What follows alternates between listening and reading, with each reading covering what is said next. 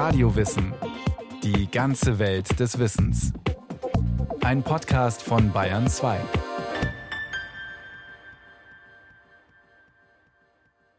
Was genau sind Dämonen? Sind sie wirklich nur böse Geister, gefallene Engel? Oder steckt in so manchem Dämon auch etwas Gutes, ein bisschen etwas von einem guten Geist? Und woher stammt die Vorstellung von Dämonen, die uns begleiten?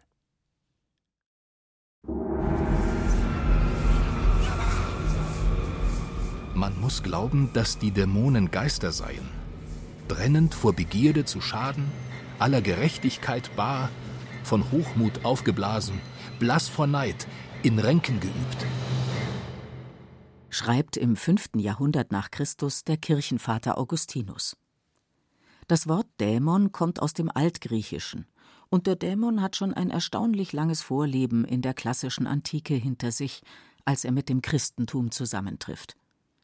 Daimon ist ein Adjektiv und heißt so viel wie wissend, kundig, erfahren. Dämonen wissen mehr als Menschen, und nicht nur das, berichtet Rüdiger Kinski, Dozent für alte Geschichte an der Universität Bonn. Daimon ist eine als göttlich vorgestellte übernatürliche Kraft, die zunächst einmal nicht personal gedacht wird, sondern eher funktional als etwas, was von einem Gott ausgeht, das positiv oder negativ sein kann, das den Menschen Schaden zufügen kann oder ihm auch nützen kann, das aber hinsichtlich der Qualität neutral bleibt.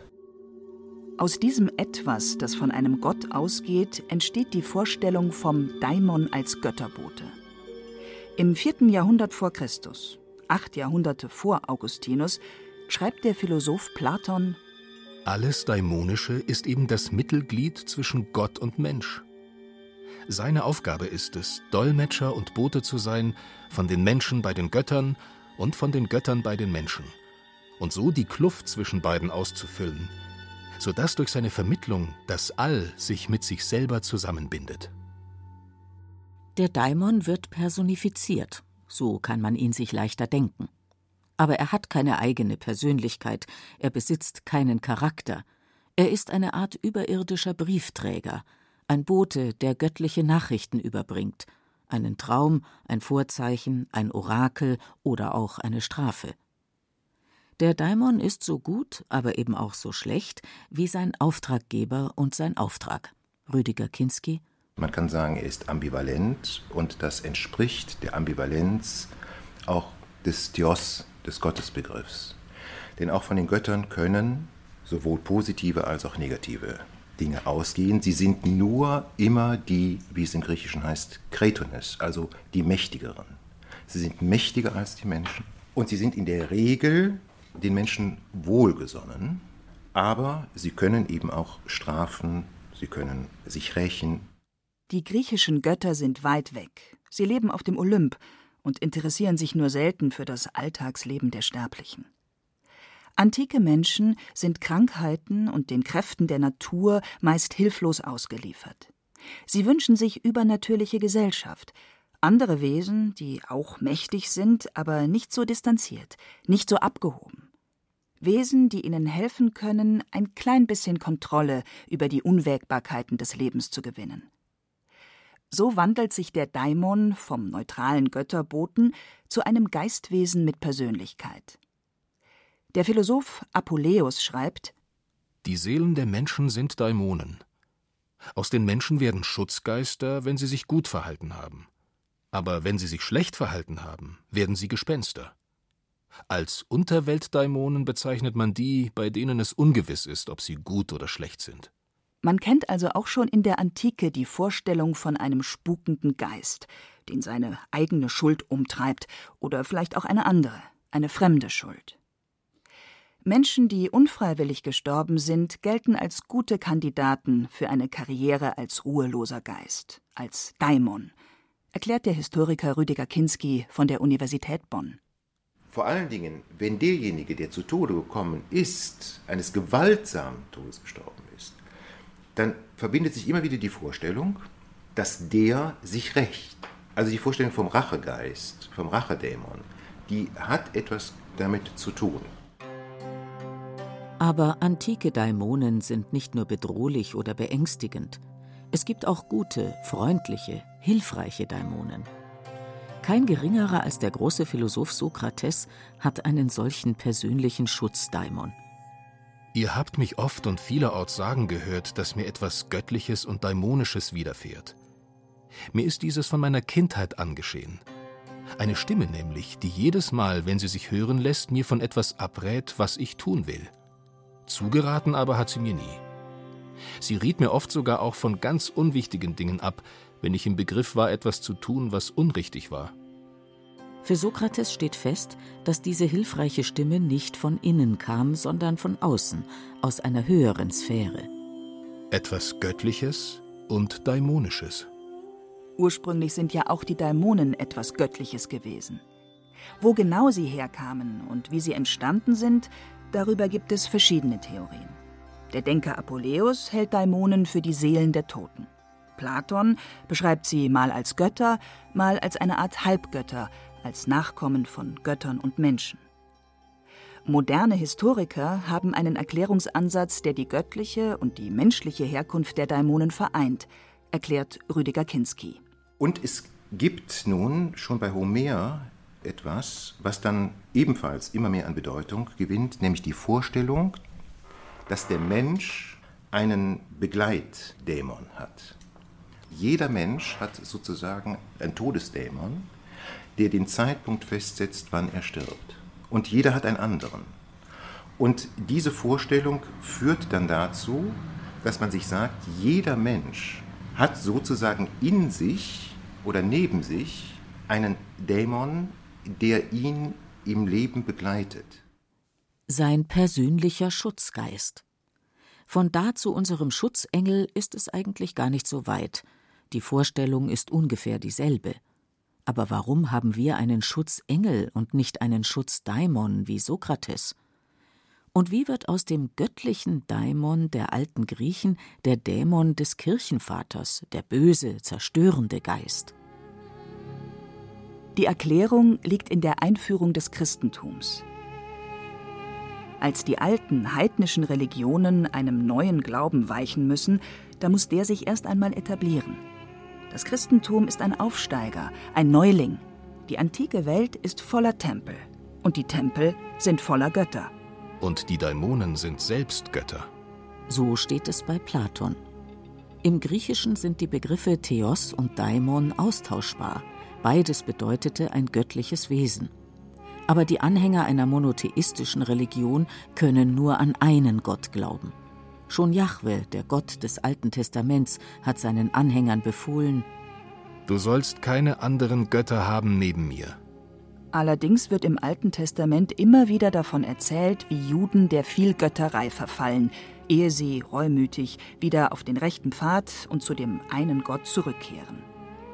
So mahnt Jakob im ersten Buch Mose die Abtrünnigen: Tut von euch fremde Götter und reinigt euch. Im dritten und zweiten Jahrhundert vor Christus wird die hebräische Bibel ins Griechische übersetzt. Dabei benutzen die Übersetzer für alle anderen Gottheiten, also eben für die fremden Götter, das griechische Wort Daimon. Für polytheistische Griechen bedeutet Daimon einfach ein göttliches Wesen, das dem Menschen freundlich oder feindlich gesinnt sein kann. Doch für glaubenstreue Juden ist ein Daimon nicht nur ein fremder, sondern auch ein falscher, unechter Gott. Der eine wahre Gott ist nur Jahwe. So wird im Denken jüdischer Griechen Daimon zu einem negativen Begriff. Der Begründer des Christentums, Jesus, ist ein aramäisch sprechender Jude. Seine Taten werden jedoch von griechisch sprechenden Juden niedergeschrieben. Die vier Evangelisten sind jüdische Griechen. Im christlichen Teil der Bibel finden sich jede Menge Daimonen. Aber sie sind keine Götter mehr, erklärt Werner Tschacher, akademischer Oberrat für Geschichte an der Universität Köln. Im Neuen Testament sind Dämonen in erster Linie Wesen, die Menschen besessen machen. Und der erste Dämonenaustreiber ist Jesus. Im vierten Kapitel des Lukas-Evangeliums heißt es: Und Jesus kam gen Kapernaum, und es war ein Mensch in der Schule, besessen mit einem unsauberen Teufel, der schrie laut Und Jesus bedrohte ihn und sprach, Verstumme und fahre aus von ihm. Und der Teufel fuhr von ihm aus und tat ihm keinen Schaden. Und da die Sonne untergegangen war, brachten alle, die Kranke hatten mit mancherlei Seuchen, sie zu ihm. Und er legte auf einen jeglichen die Hände und machte sie gesund. Es fuhren auch die Teufel aus von vielen. In der deutschen Übersetzung der Evangelien lesen wir nichts von Dämonen. Das griechische Wort Daimon wird fast immer mit Teufel wiedergegeben. Als Martin Luther im frühen 16. Jahrhundert an seiner Bibelübersetzung sitzt, sind aus Dämonen Teufel geworden.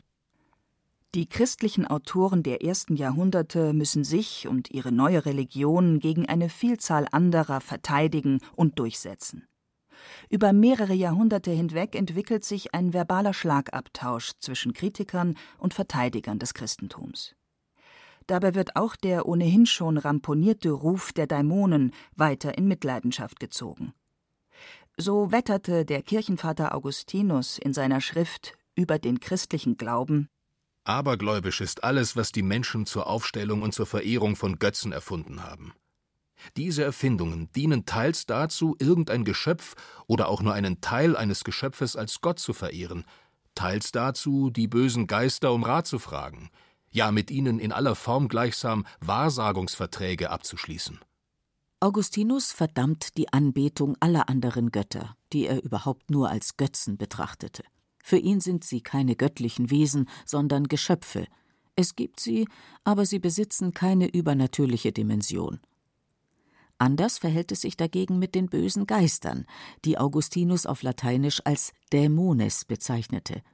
An ihrer Existenz zweifelt er, im Gegensatz zu den Göttergötzen, nicht. Dämonen gibt es, und Menschen mit dem entsprechenden Know-how können sie mit bestimmten Verfahren zur Arbeit und zum Wahrsagen verpflichten. Diese Auffassung wird jahrhundertelang bestehen bleiben, erklärt Werner Tschacher von der Uni Köln. Dämonen sind im Mittelalter im Grunde betrügerische Geistwesen. Und das Spannende ist auch an ihnen, dass, weil sie so gerne betrügen und körperlich auch andere Formen annehmen können, nämlich die von Menschen und Tieren zum Beispiel, dass sie letztendlich die Fähigkeit haben, in diese Gestalten hineinzuschlüpfen und äh, sich ständig zu verwandeln. Bereits die heidnische Antike hat diese gerissenen, verwirrenden Gesellen aufgelistet und in ein System gebracht, nach ihren Fähigkeiten und Stärken und nach ihrer Neigung, ob sie gut oder böse sind. Diese Wissenschaft von den Dämonen ist die Dämonologie. Das Christentum übernimmt die Dämonologie und entwickelt sie weiter. Die wichtigsten Dämonen bekommen Namen und werden mit den Todsünden gleichgesetzt.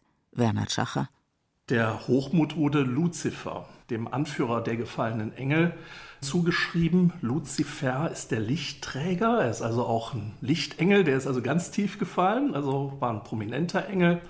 Oder zum Beispiel, es gibt einen Dämon, der heißt Mammon, das Geld, der steht für die Habsucht. Oder Leviathan, der steht für den Neid. Und dann kennen wir natürlich Satan, der steht für den Zorn. Asmodeus, der ist wahrscheinlich weniger bekannt, steht aber für die Wollust. Und Beelzebub steht für die Völlerei. Und als letzter Belphegor steht für die Faulheit. Die Antike hat sich für den Ursprung der Daimonen verschiedene Erklärungen ausgedacht. Sie sind Schutzgeister, Botengeister oder die Seelen Verstorbener. Das frühe Christentum fügt eine weitere Variante hinzu. Die Dämonen, jetzt nur noch negativ besetzt, sind einst Engel gewesen, die sich gegen die Herrschaft Gottes aufgelehnt haben und dafür aus dem Himmel geworfen wurden. Der jähe Absturz endet in der Hölle, wo die vertriebenen Rebellen ihr Hauptquartier aufschlagen und von nun an als Unterweltgeister ihr Unwesen treiben. Dazu Werner Tschacher. Warum braucht man eigentlich solche Wesen? Warum braucht man das Böse? Weil durch dieses Gegenüber der Herrlichkeit Gottes und dieses Bereiches der Dämonen und der Teufel ja eigentlich ganz klare Fronten, was den Glauben betrifft, auch geschaffen werden. Im Grunde haben die Dämonen die Funktion, die Menschen immer wieder auf die Probe zu stellen in der Standhaftigkeit ihres Glaubens und auch dann in der Überwindung dieses dämonischen Befalls wieder näher an Gott heranzurücken. Dämonen muss man bekämpfen. Natürlich, denn sie versuchen ja, die Menschen vom rechten Pfad der Tugend und des Glaubens wegzulocken. Aber man will sie auch verstehen. Ab etwa dem 13. Jahrhundert entsteht eine neue wissenschaftliche Art der Gelehrsamkeit, die Scholastik, die es sich zum Ziel gesetzt hat, die gesamte Schöpfung nicht nur zu verstehen, sondern auch immer tiefer und gründlicher zu erforschen. Man will wissen, wie die Welt und alles in ihr funktioniert. Dabei trennen die Gelehrten nicht zwischen Theologie und Wissenschaft, denn im Denken der Zeit gehört das noch zusammen. So führt der Philosoph und Scholastiker Thomas von Aquin aus Zum Wunder gehört es, dass es außerhalb der Ordnung der Gesamtnatur sei. Und das zu tun, ist Gott allein eigen. Die bösen Engel fechten die Menschen an, einmal indem sie zur Sünde reizen. Und dazu werden sie von Gott nicht gesandt, sondern Gott lässt dies in der Weisheit seiner Ratschlüsse zu. Dann indem sie strafen durch ihre Anfechtungen und dazu werden sie von Gott gesandt. Die Engel können nichts tun außerhalb der gesamten natürlichen Ordnung. Zur gleichen Zeit gelangen neue Impulse ins christliche Europa. Aus der islamischen Welt kommen über das maurische Spanien naturphilosophische Schriften, die neue Erkenntnisse und wissenschaftliche Methoden enthalten. Lang vergessene Werke der antiken Philosophen werden ins Lateinische übersetzt und können nun zum ersten Mal seit langer Zeit wieder gelesen werden. In den Köpfen der Gelehrten brodelt es. Die ganze Welt wird ihr Labor. Die ersten naturwissenschaftlichen Ansätze entstehen, erzählt Werner Schacher. Und dann haben wir auch seit dem 13., 14. Jahrhundert im Grunde verbunden allerdings mit Thomas von Aquin so eine Idee, wie Bewegung entsteht, so eine frühe Physik, will ich das mal so nennen, die natürlich nicht ohne Gott sein kann, sie kann aber auch nicht ohne Dämonen sein. Und da sind die Dämonen im Grunde die Beweger. Uns will das heute paradox erscheinen. Dämonen und Physik scheinen nicht zusammenzugehören. Doch die Naturphilosophen gehen ganz selbstverständlich davon aus, dass Dämonen existieren. Da sind doch geheimnisvolle Kräfte am Werk, die die Planeten tragen und bewegen. Die frühe Wissenschaft scheint das Wirken der Dämonen geradezu zu bestätigen. Der Dämonenglaube erfährt eine ganz ungeahnte Verstärkung. Das wiederum hat eine Rückwirkung auf das theologische Denken. Noch ein Paradoxon. Bis dahin hat man zwar fest daran geglaubt, dass es Dämonen gibt, aber ihre Wirkung, so ist man überzeugt, beschränkt sich auf Illusionen. Ein Dämon kann nur auf den Geist eines Menschen einwirken, nicht auf seinen Körper. Es gab im frühen Mittelalter eine Kirchenrechtsbestimmung, den sogenannten Kanon Episkopie. Und der Kanon Episkopie verurteilte den Traum oder auch die Fantasie von Frauen, die glauben, dass sie nachts im Gefolge der Göttin Diana auf Tieren durch die Nacht reiten. Es wurde als Restbestand von Heidentum, als Aberglauben, man nannte das mit dem lateinischen Begriff äh, Superstitio, aufs schärfste äh, bekämpft. Also man konnte deswegen auch durchaus exkommuniziert und aus einem Kirchenspengel geworfen werden. Die Exkommunikation droht denjenigen Frauen, die behaupten, sie wären nachts durch die Luft geritten. Bestraft wird der Glaube an die Wirklichkeit dieser Illusion oder Traumvorstellung. Natürlich, so erklärt die Kirche, sind die Frauen nicht wirklich durch die Luft geflogen. Wie denn auch? Menschen können nicht fliegen. Das würde ja gegen die Naturgesetze verstoßen. Es wäre somit ein Wunder. Und Wunder, hat Thomas von Aquin so gelehrt und unwiderlegbar ausgeführt, kann allein Gott bewirken. Ergo gibt es keinen Hexenflug. Dieses Denken ändert sich nun. Man beginnt an die Wirklichkeit des Hexenflugs zu glauben.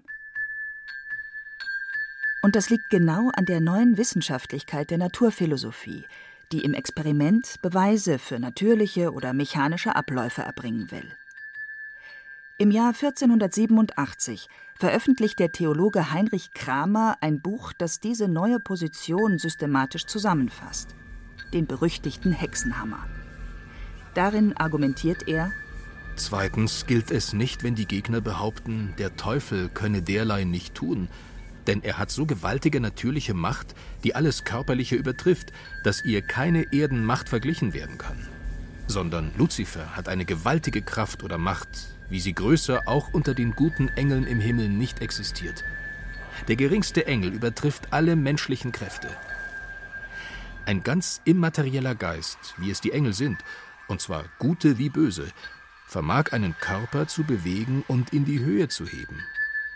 So trug denn auch ein guter Engel den Propheten Habakuk in einem Augenblicke von Judäa nach Chaldäa. Aus diesem Gründe wird auch geschlossen, dass diejenigen Leute, welche nachts im Schlafe über hohe Gebäude gehen, nicht von den eigenen Seelen getrieben werden, noch durch den Einfluss der Himmelskörper, sondern von einer höheren Macht. Wer Lust hat, sehe nach bei St. Thomas, wo er geschrieben hat von der Macht der Dämonen über die körperlichen Handlungen. Heinrich Kramer baut hier ein wissenschaftliches Argument auf. Er führt Belege anderer Autoritäten an, die Bibel und Thomas von Aquin. Er zieht daraus Schlüsse. Anschließend bringt er noch Beispiele. Er listet Fälle auf, in denen Hexen geflogen sind und zitiert dafür Zeugenaussagen, oft auch die Worte der jeweiligen Frauen selbst. Es ist tatsächlich passiert, argumentiert er.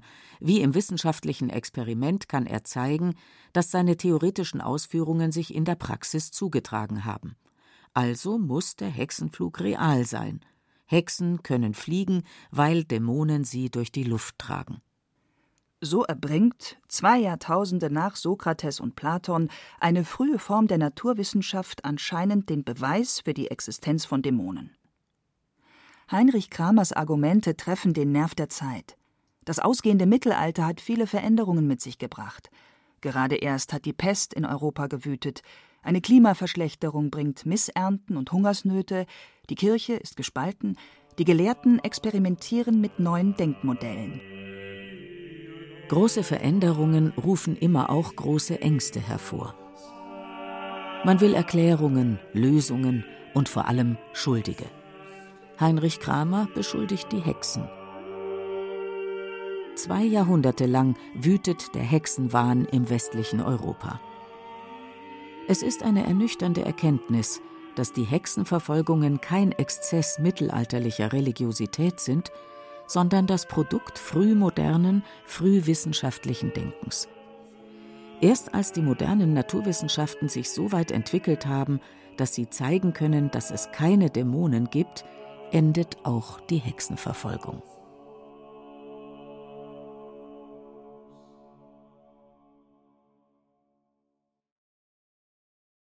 Satan, Leviathan, Luzifer. Imogen Ria Herat über die Welt der Dämonen, an die die Menschen über Jahrhunderte glaubten. Das war ein weiterer Radiowissen-Podcast aus der Welt der Mythen und Religionen. Es sprachen Beate Himmelstoß, Hemmer Michel und Christian Baumann. Technik Monika Xenger, Regie Irene Schuck, Redaktion Bernhard Kastner.